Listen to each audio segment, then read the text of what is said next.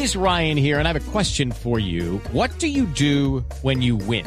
Like, are you a fist pumper? A woohooer, a hand clapper, a high fiver. I kind of like the high five, but if you want to hone in on those winning moves, check out Chumba Casino. At ChumbaCasino.com, choose from hundreds of social casino style games for your chance to redeem serious cash prizes. There are new game releases weekly, plus free daily bonuses. So don't wait. Start having the most fun ever at ChumbaCasino.com. No purchase necessary. BGW. Void were prohibited by law. See terms and conditions. 18 plus. Pero, pero vamos, vamos aquí a, a aclararle a muchos de nuestros oyentes que están en casa. ¿Usted ha tenido, doctor de las Piedras, relaciones con alguna menor?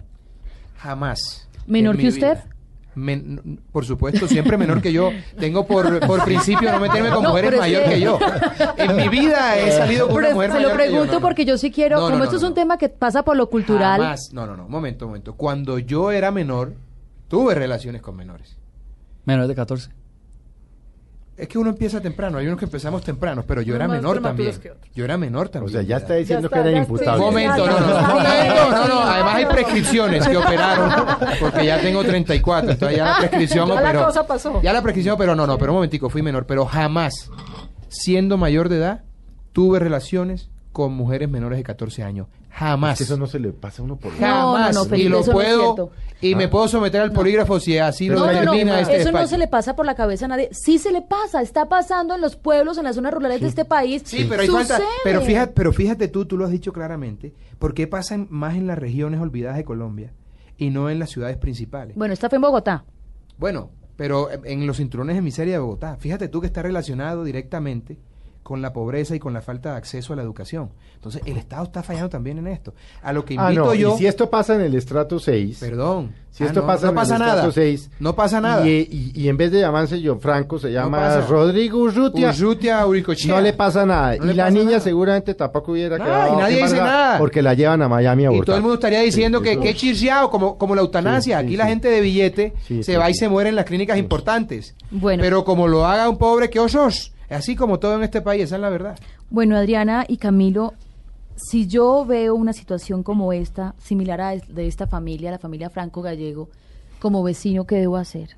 Denunciar. Lo que hay que denunciar, el ICF tiene una línea de denuncias especiales, 018000. Denuncie. Denuncie, así se hace, 018000 91 80 80. Se puede acercar a cualquiera de nuestros centros zonales, a cualquiera de nuestras direcciones regionales y ponerlo en conocimiento para que hagamos intervención inmediata. Pero si no soy un vecino y soy un padre de familia y estoy observando que mi hija, mi hijo están con un adulto, ¿cómo asumo el tema en casa?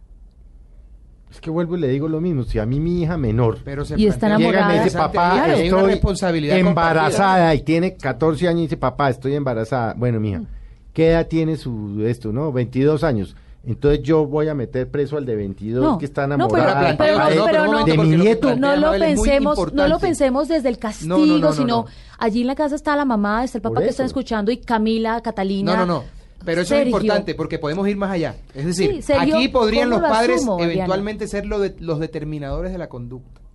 Porque si legalmente la tutela, la custodia de ese menor de edad está en cabeza de los padres y ellos permiten que un tercero ah, pues venga. también sean presos. Claro, pueden ser determinadores de, la conducta penal. Entonces vamos a meterle preso a los abuelos a la criatura, le vamos a meter preso al papá y a la criatura la vamos a mandar para un hogar de paso. Los Miserables, una novela. Una novela. No, ya, pues no, no mire, ya no. no, pues salimos a deber. No, pero. No, pero por favor. Pero sí, la idea de este programa es, darle las ideas a los papás y es. son. Ah, si vamos a aplicar la ley en estricto sentido, hay que meter preso son reflexiones a los papás de la niña.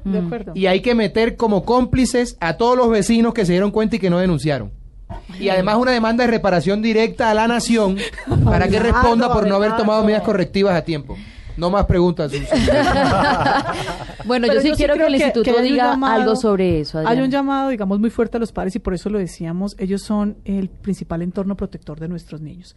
Hay un tema de, fundamentación de valores que yo creo que hay que recobrar en las familias, mm. en temas de, confianza con nuestros hijos, de abrir esos diálogos, de diálogos sinceros. Como decimos, estamos en un tema de educación, de, educación sexual y reproductiva, hablemoslo, no, no, no tapemos el sol con las manos para evitar justamente que nos lleguen ese tipo de casos cuando ya dice, bueno, ya me tocó afrontarlo, tocarle el apoyo seguramente a la niña y de ahí, digamos, la cosa va a quedar, como ustedes decían, en un ámbito, en un ámbito muy familiar.